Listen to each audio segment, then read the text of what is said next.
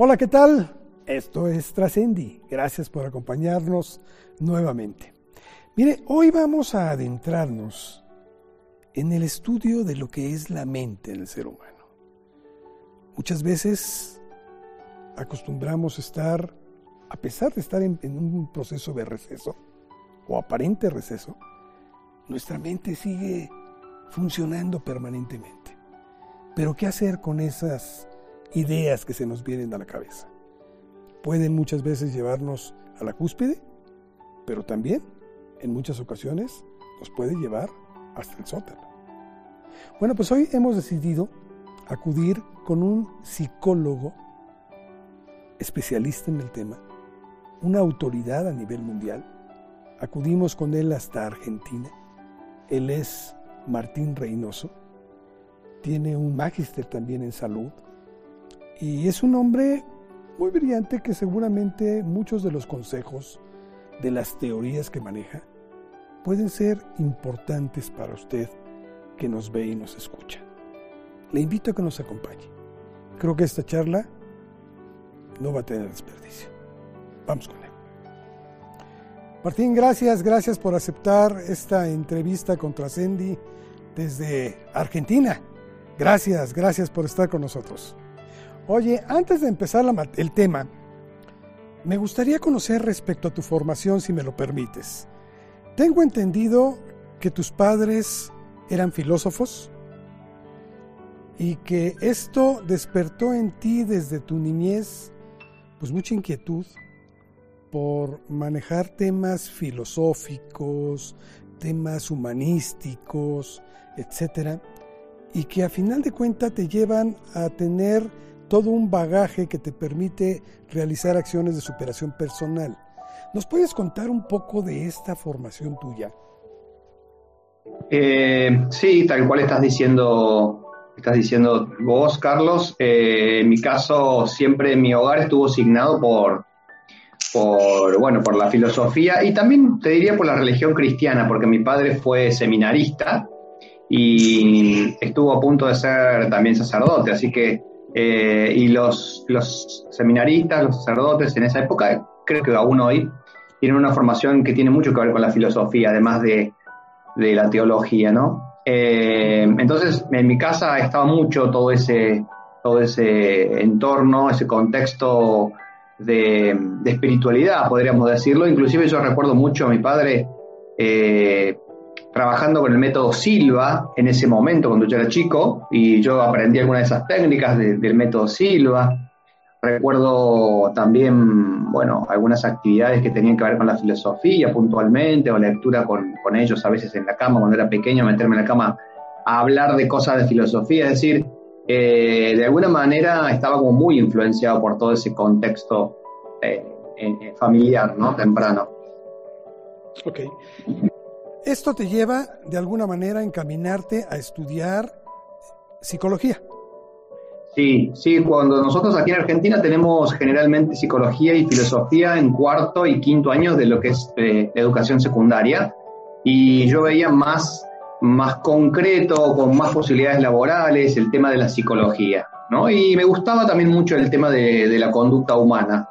Entonces, ahí es donde comienzo a inclinarme hacia la psicología por sobre la filosofía, pero siempre teniendo con el rabillo del ojo la mirada hacia la filosofía, ¿no?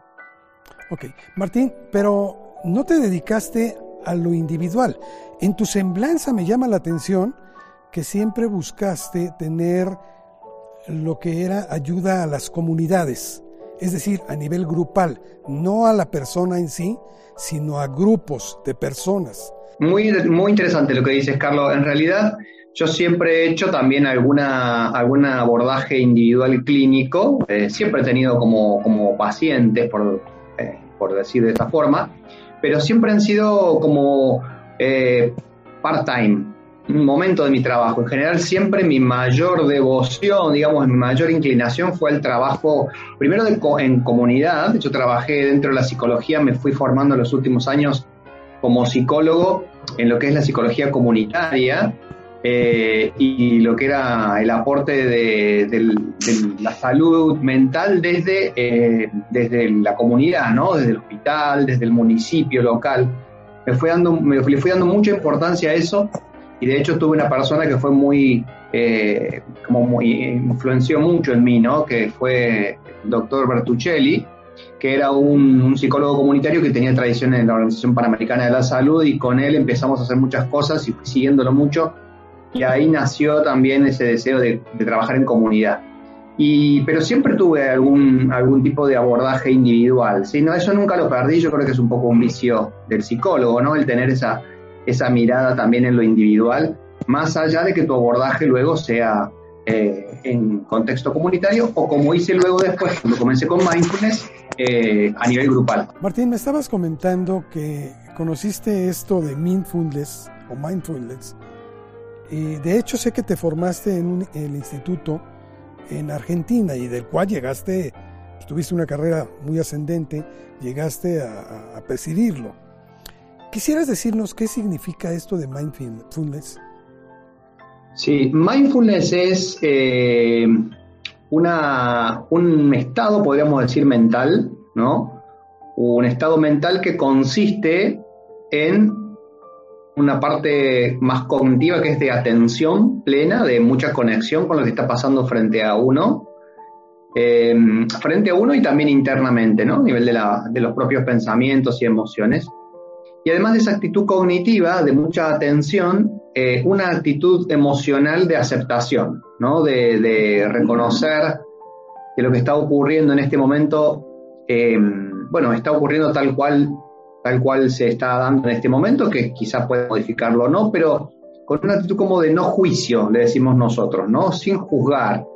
Eh, y esa, esa combinación de la atención plena y la actitud de aceptación dan lugar al fenómeno que llamamos mindfulness. Y también por extensión suele llamársele mindfulness al método, ¿no? Al método que está principalmente basado en un programa que desarrolló el doctor John Kabat-Zinn en la Universidad de Massachusetts, que comenzó allá por los años 79 y que aún hoy está vigente y que está reconocido en todo el mundo, ¿no? Claro. Martín, dices que la mente no descansa que a pesar de que estemos en un proceso de aparente letargo, descanso, relajación, etc., sin embargo la mente sigue trabajando constantemente. Eso tiene que ver, Carlos, con un fenómeno, con un fenómeno que se llama, que tiene que ver con el cerebro, eso se descubrió hace poco, que tiene que ver con el cerebro eh, y una red que se llama el modo, la red de modo eh, default, o la red por defecto, o red por defecto. ¿Qué es esto? Es eh, un funcionamiento de, del cerebro que tiene que ver con, con que uno está en el contexto en el cual se encuentra, está de alguna manera haciendo correr imágenes, pensamientos y todo, todo lo que tenga que ver con el contexto en el cual se encuentra eh, de manera automática. Es decir, tú te encuentras en este momento en ese lugar en el cual estás filmando y estás grabándome y haciéndome preguntas a mí, y entonces se activa en tu mente toda una serie de recuerdos, pensamientos, ideas y cosas asociadas, no solo a la entrevista que me estás haciendo, sino a todas las oportunidades en las cuales estuviste sentado ahí, estuviste haciendo un programa allí o la grabación allí. Eh, es como una red que de alguna manera eh, hace un, una exploración de pasado, futuro y va divagando, divagando y dándole vueltas a todo lo que pueda asociar en relación al contexto en el cual uno está. Ese estado de la mente nosotros tenemos casi de continuo, excepto cuando estamos muy concentrados en algo. Cuando uno se concentra mucho en algo, como por ejemplo quizás ahora estamos nosotros intentando concentrarnos, la mente deja de estar en ese modo, en esa red de modo de, se le llama de modo default o de red por defecto, de estar pensando, divagando, y se concentra puntualmente en algo.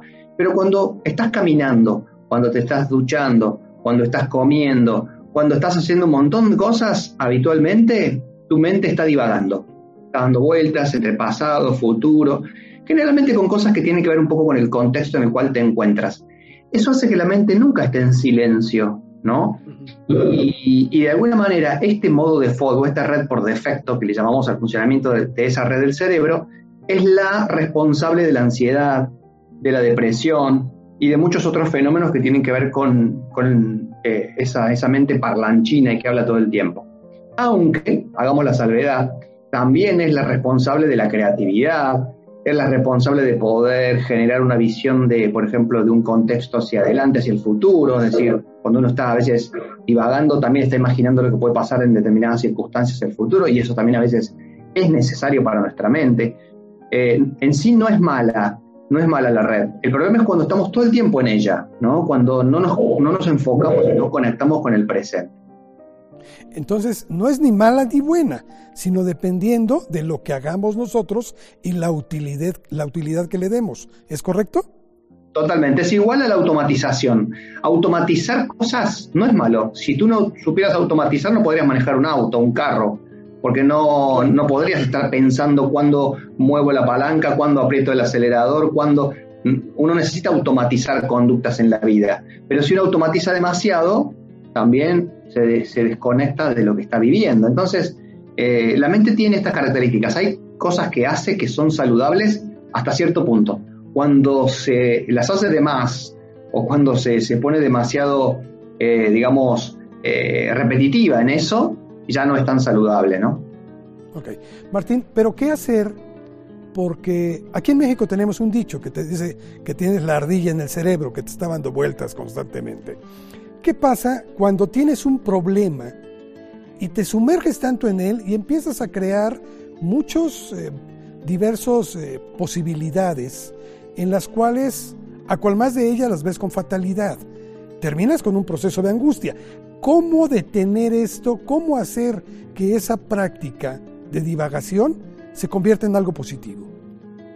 Bueno, eso es, es, un aprendizaje que uno tiene que realizar, ¿no? Es un aprendizaje que básicamente tiene que ver con poder, yo creo que lo primero que tenemos que saber, Carlos, es cuánto realmente podemos cambiar de esa situación y cuánto no.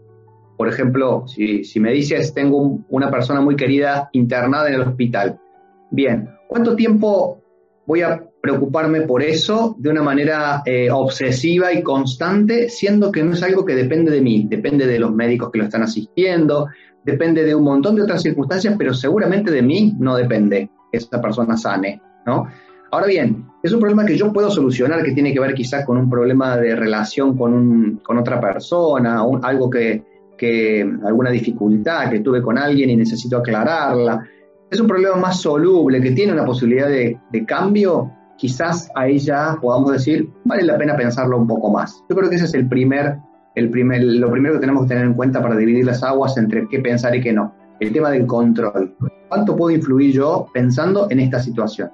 Y luego de eso, tratar de ver que en general hay momentos en los cuales eh, eh, uno puede pensar una posible solución de algo, pero luego también este proceso de dejar que las cosas vayan como de alguna forma intuitivamente eh, esbozándose internamente es muy, es muy importante. Es decir, toda decisión o, toda, eh, o todo aquello que nosotros pensamos también necesita de un timing, de un tiempo, ¿no? A veces de dejar que esté como dando vueltas y que a veces justamente dentro de esta red de, de folk que decíamos, esa red también a veces ayuda a que uno pueda ir como sopesando algunas cosas y en algún momento llegue a una decisión eh, dejar que eso, digamos, de alguna forma vaya como, como tamizando hasta que quizás surja alguna idea más clara.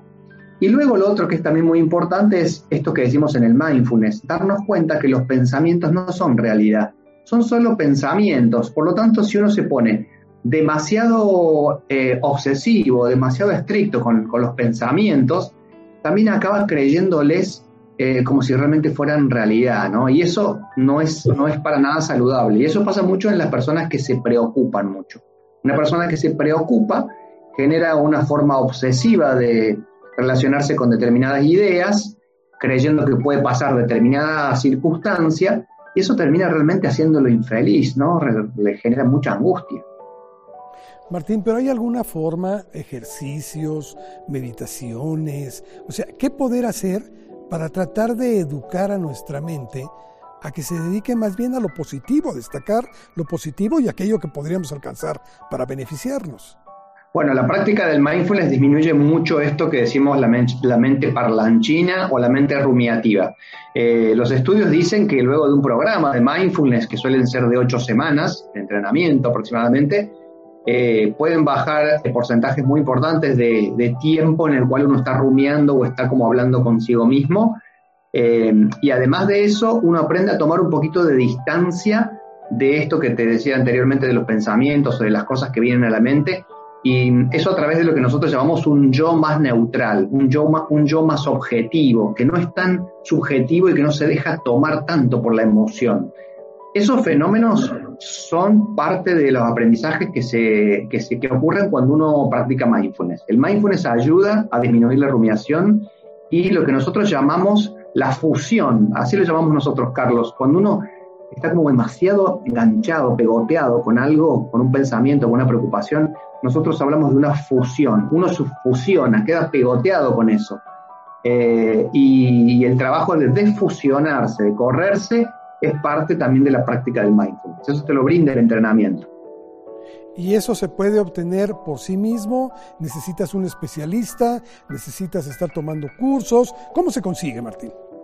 y generalmente un entrenamiento. Nosotros la palabra que utilizamos, Carlos, es entrenamiento. Entrenamiento para nosotros implica un proceso de aprendizaje de algo con práctica diaria durante cierto tiempo, ¿no? Eso es un entrenamiento.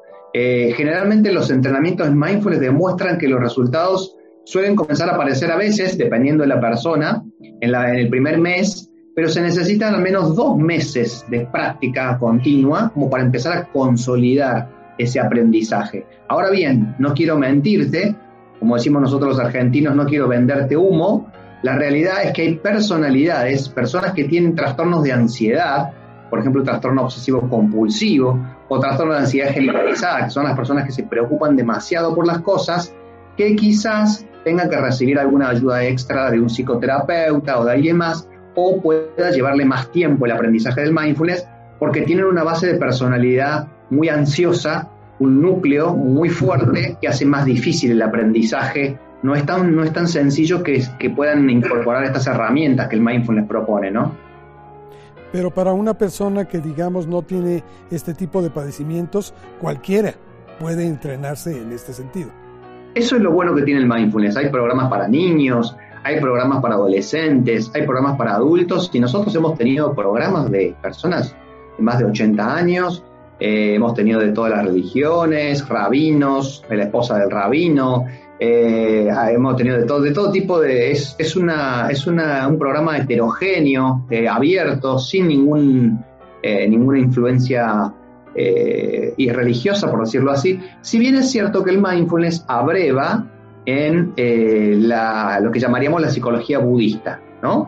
La psicología budista es un poco como, como el lugar donde abreva el mindfulness, pero Mm, totalmente eh, nosotros nos enseñamos despegados de, lo que es la parte religiosa, ¿no? Correcto. Los niños me dices que incluso pueden acceder a esto. ¿Cómo lo toman ellos? Porque para muchos de ellos esto es juego. Totalmente, no, pero también es natural, Carlos, porque mm, el mindfulness lo que propone es, por ejemplo, fíjate las, las cualidades del mindfulness. Curiosidad, el niño la tiene. Mente de principiante, es decir, ver todo como nuevo, el niño lo tiene. Eh, espontaneidad, el niño lo tiene. Flexibilidad, el niño lo tiene. Receptividad, el niño lo tiene. Es decir, las cualidades del mindfulness son prácticamente lo que el niño es, de alguna forma, ¿no? Es decir, eh, la alegría también suele ser una de las virtudes que se, atribuyen al mindfulness como el cultivo de la alegría, de estar vivo, de estar más presente en las experiencias. Y el niño la tiene, el niño es alegría generalmente, ¿no? Es, es energía en movimiento. Entonces, para ellos es mucho más fácil.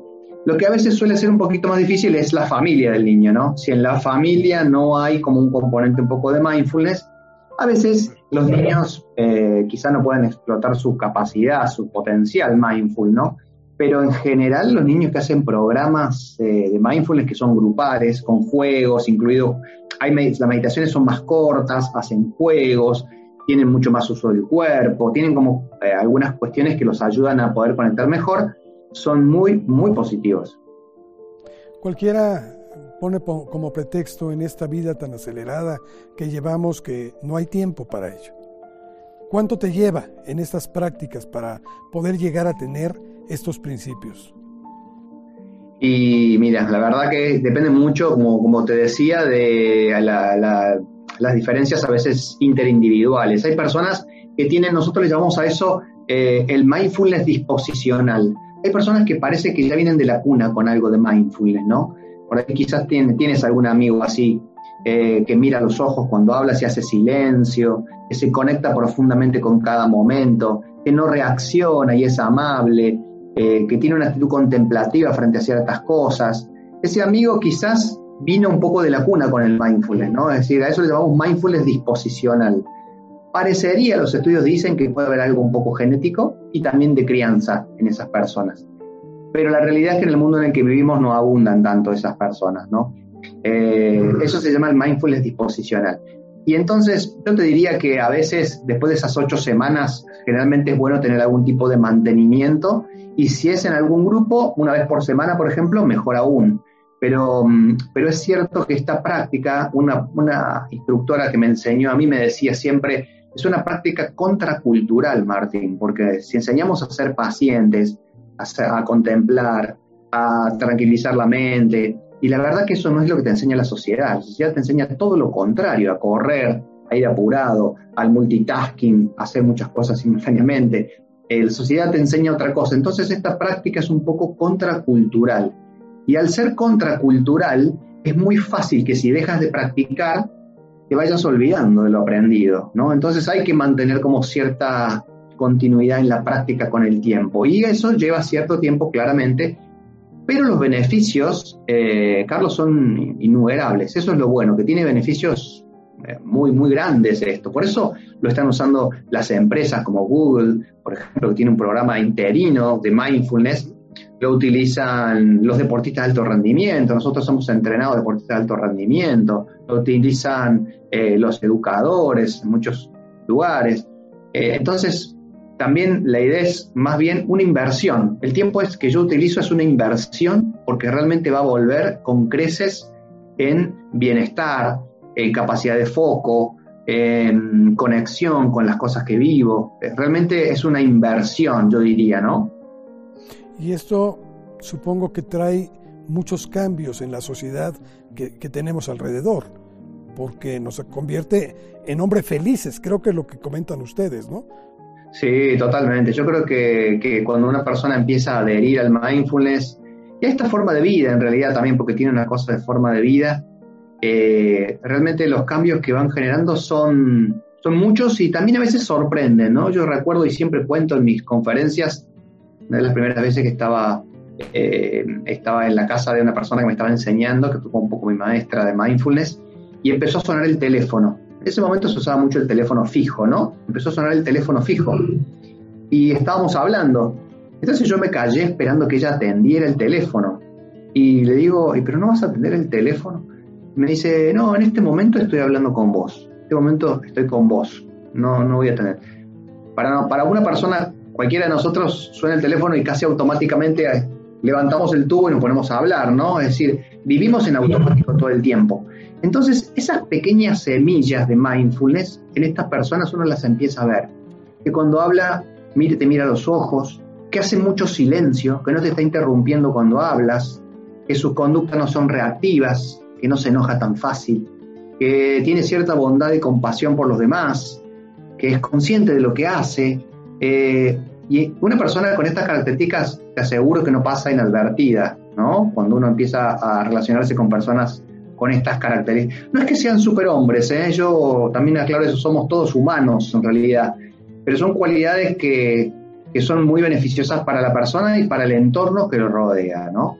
Martín, me llama mucho la atención que avanza mucho la ciencia, eh, somos supuestamente, y lo entrecomillo, más conocedores, más sabios que en el pasado, pero todas estas técnicas, como bien dices, pues han estado con el hombre desde que es historia. La han tenido al lado.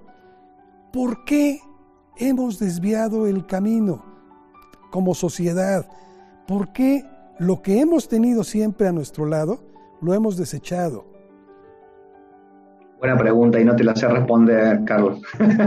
mi padre te diría, mi padre si estuviera, te diría quizás, que me decía siempre, eh, la sociedad y el mundo de la humanidad siempre ha corrido por dos carriles, el carril de la inconsciencia, el automatismo, eh, la autodestrucción a veces, y ese carril cada vez va creciendo en más en autodestrucción, y un carril de sabiduría, de luz, de, crecimiento espiritual, eh, también ha seguido creciendo, pero vaya a saber por qué uno se va de un carril al otro cada, cada tanto, ¿no?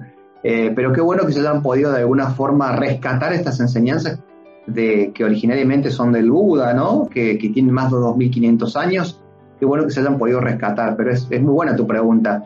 Yo te la trasladaría a esa pregunta a nivel individual, porque una persona que hace mindfulness, que comienza a conectar consigo mismo y se siente mejor y comienza a hacer cambios personales y comienza a tener menos estrés, de pronto termina el programa quizás de entrenarse y al tiempo deja de hacer mindfulness, con todos los beneficios que tenía.